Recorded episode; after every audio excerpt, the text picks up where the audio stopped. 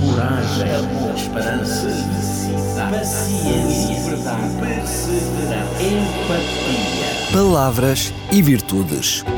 Um programa onde a origem e o sentido das palavras abraçam as virtudes que inspiram a vida. Com a apresentação de Jorge Machado. Olá, amigo ouvinte, é muito bem-vindo a mais um encontro de palavras e virtudes. Somos, por natureza, seres dialógicos ou dialogantes, em verdade, uns mais do que outros. Há quem goste imenso de conversar, quem não se interesse muito por isso, mas há também quem fuja ao diálogo em certas ocasiões. Para a nossa habitual reflexão, trago-lhe hoje a palavra diálogo. E esta palavra origina-se do grego dialogos e é composta pelo prefixo dia, que significa através de, ao qual se uniu o termo logos, que se traduz por palavra. Para os antigos gregos, este vocábulo diálogos aluía à forma de se obter conhecimento por meio da palavra, onde duas ou mais pessoas se encontravam através do diálogo. Este conceito foi amplamente defendido pelo filósofo grego Sócrates, que considerava que o saber se alcançava através de uma troca de opiniões onde duas ou mais pessoas refletiam com um único propósito: aproximarem-se da verdade.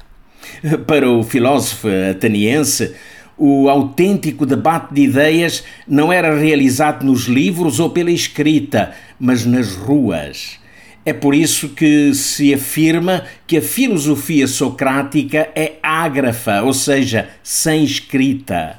Logos, segundo os antigos gregos, significava a verdade mais profunda de uma pessoa ou a sua essência. Portanto, dialogar é como dar-se a partir do seu âmago mais verdadeiro. O diálogo é um dos modos mais comuns e talvez o mais importante meio de comunicação entre humanos. Quando duas pessoas estão a conversar, não trocam apenas informações, mas partilham entre elas impressões, emoções e experiências. Isso pode resultar num maior entendimento ou compreensão entre ambos.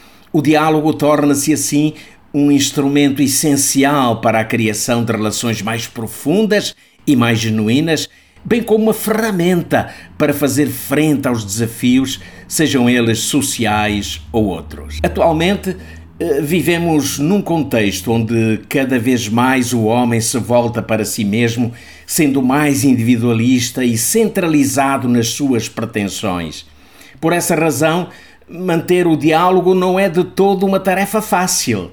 A sociedade está hoje rodeada de pessoas sedentas de poder, onde predomina o autoritarismo que exclui o diálogo na pretensão de fazer valer a sua verdade como única e exclusiva, com o intuito de dominar a todo o custo.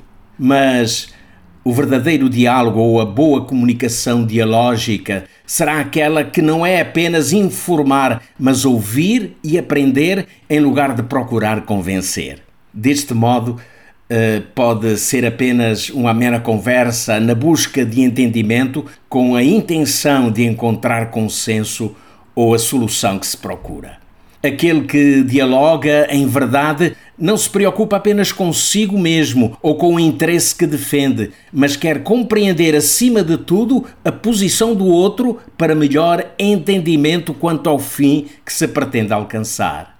Os melhores dialogantes são os que focam a sua interação no processo comum de dar sentido à partilha de uns com os outros, em vez de dar lugar a uma espécie de luta entre perder ou ganhar. Jesus Cristo foi, sem sombra de dúvida, a pessoa com maior capacidade de diálogo que o mundo conheceu. Quando nos dispomos a conhecer a forma de dialogar ou interagir de Cristo, precisamos de olhá-lo como o Jesus que se misturava com os homens, que tocava as pessoas, que olhava as multidões com compaixão, que sabia escutar, que acolhia o aflito, que ensinava com paciência e se aproximava de cada um, convidando-o ao diálogo e à reflexão.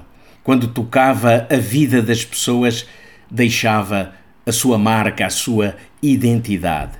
Ele importava-se com elas de tal forma que se interessava mais por suas necessidades do que consigo mesmo, como afirma a escritora Helen White no seu livro A Ciência do Bom Viver.